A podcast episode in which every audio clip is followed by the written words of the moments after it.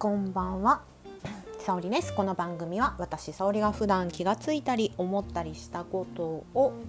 お話ししたり、あとは素敵なゲストをお呼びして時々対談のラジオもさせてもらっています。本日もどうぞよろしくお願いします。えっ、と 昨日アップした内容が本当にめちゃくちゃダウナーだって言われたんですけれど、まあなんだろうな。まあ、しょうがないですよね女の子ってそういうことがあるんだよっていうことを、まあ、残しておきたいなと思ったので、まあ、本当にベッドで横になりながら撮ったらもう声も小さいなっていうので反省をしております。はい、ということでうんと本日は話したいなと思ったのは、えーと、あり方についてです。うんとねちょっと他の友達とか女の子とか、まあ、女友達だけじゃないやっていう人あの、まあ、いろんな人とお話ししてる時に自分が将来とか、まあ、年齢を重ねた時にどういう女性になりたいか、まあ、聞いてくれてる人が男性だったらどういう男性になりたいかみたいなのを聞いた時に意外と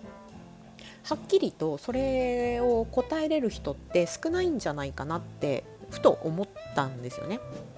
で、えーと、私の中では意外とこれは明確に決まっている部分が実はあってで決まもうそれがね多分どいつから決まったのかなって振り返ってみたら中学ぐらいの時から実はある程度イメージが固まっています。でそれはうんとどっちかっていうと、まあ、外外って言ったらおかしいね、まあ、外側？例えば、まあ、美人で、まあ、こういう仕事をしていてっていうその職業とかやりたいこととかっていうことよりも自分の内面の在り方としての理想的な女性の像っていうのがある程度決まっていたなっていうのを最近思い出すんですよね。で私がそれをどこで参考にしたのかっていうと漫画や小説あと映画だったりするんですよ。でじゃあ何の漫画だったかなっていうのを今ちょっと検索してみたんですけれどまず一つがうんと米沢理香先生っていう、まあ、最近ちょっとその先生の本は読んでいないんだけれどのすごい古い漫画で「無敵のヴィーナス」っていう漫画があるんですが私それすごい好きで多分友達から最初に借りて読んだんだけどその後にうんと多分自分で買い直したのかなすごく古い漫画なんですよ今振り返ってみたら。で、えーと、そう私ね少年漫画ばっかり読んでると思われるんですが、まあ、少女漫画ももちろん、えーと、多くはないけれど読んではいます。でどういう話かっていうとその「無敵のヴィーナス」の主人公は男の子なんですよ。でモデルをやっていてでお母さんが、うんと、16の時に、まあ、彼を妊娠してでトップモデル一番自分のその16で一番仕事が絶頂だった時に妊娠が分かった瞬間にもう潔く辞めてその彼を産んだっていうところに生まれた彼が主人公であるんですけれどそのお母さんまあお母さんって言ってもだいぶ若いんですがの彼女がもうすっごく素敵なんですよね。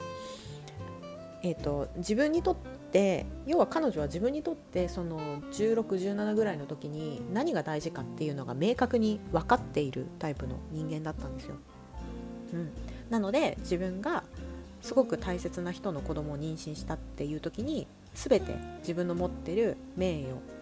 とかお金とかその瞬間につながっていたものとかを全てパッと手放して自分は子供を産んで育てるわっていうのを選択したっていう話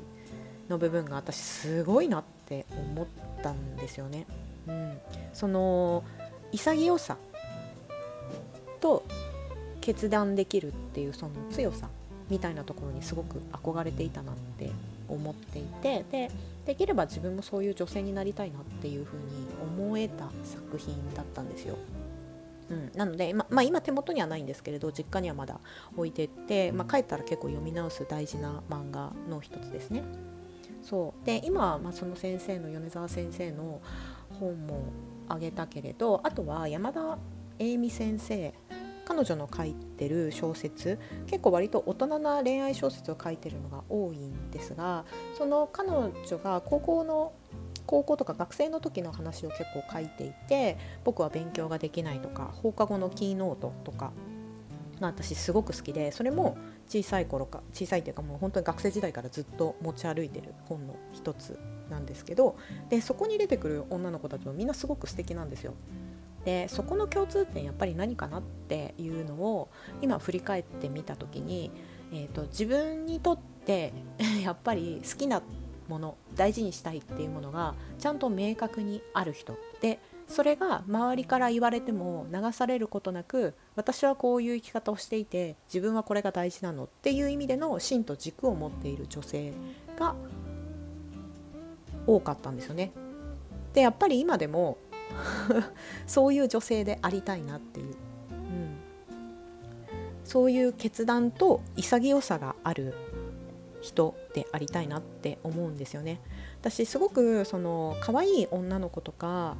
えーと、モテる女の子とかっていうのももちろん憧れたし自分なりにそれ研究するの好きだから観察して研究して分析してみたいなことはもちろんやってみたんですけれどなんかやっぱりそれそういう可愛らしい女の子ってあるよりも何か大きい決断をしなくちゃいけない時に思い切ってバッと一歩踏み出せるような人でいたいなっていうのはずっと思っているんですよね。でそれは女性とは限らず男性でもそういう風なところはすごくそういう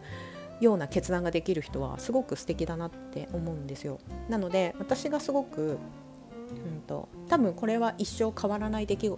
出来事だなって思っているしふと自分が何かに迷ったりとかあとする時の基準の一つになってるんですよね。うん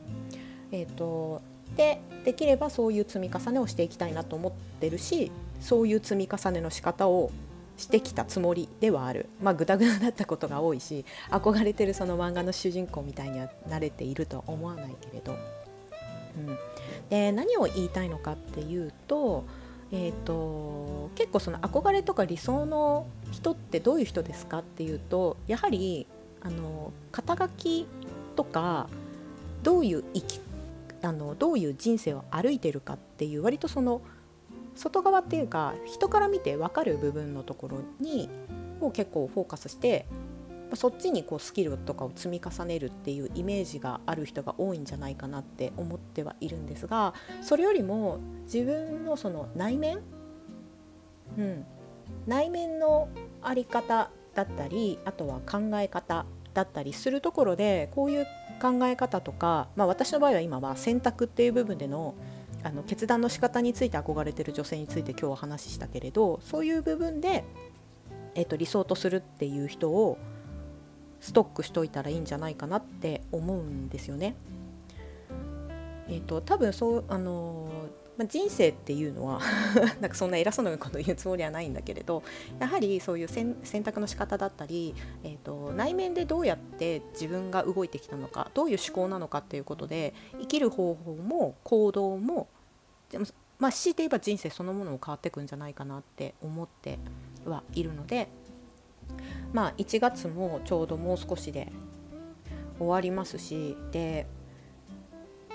多分1月の頭に今年どうしようかなっていうような、まあ、目標を立てたりした人たちが多いと思うんですけれど、まあ、それをちょっとまあ1ヶ月経って振り返るというタイミングの中でもう一回、まあ、もちろんね自分の欲しいものとかもたくさんあると思うけれどそれと同時に自分はどういう人になりたいありたいんだっけっていうその to do じゃなくて to be の部分をもう一回振り返ってでそれを言語化してみる。まあ、もしくは好きな漫画だったり本だったり映画だったりから、まあ、ピックアップして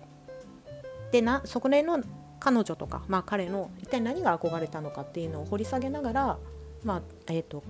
言葉にしていく、まあ、もしくは写真とかでもいいと思うんですけど、うん、漫画のワンシーンのねセリフを書いておくとかでもいいと思うんだけれどそういう印象残ったことをもう一回思い返して、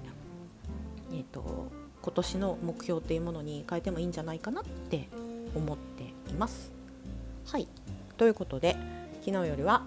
元気です。はいいつも聞いてくれてありがとうございます。ではまた次回お会いしましょう。お相手は沙織でした。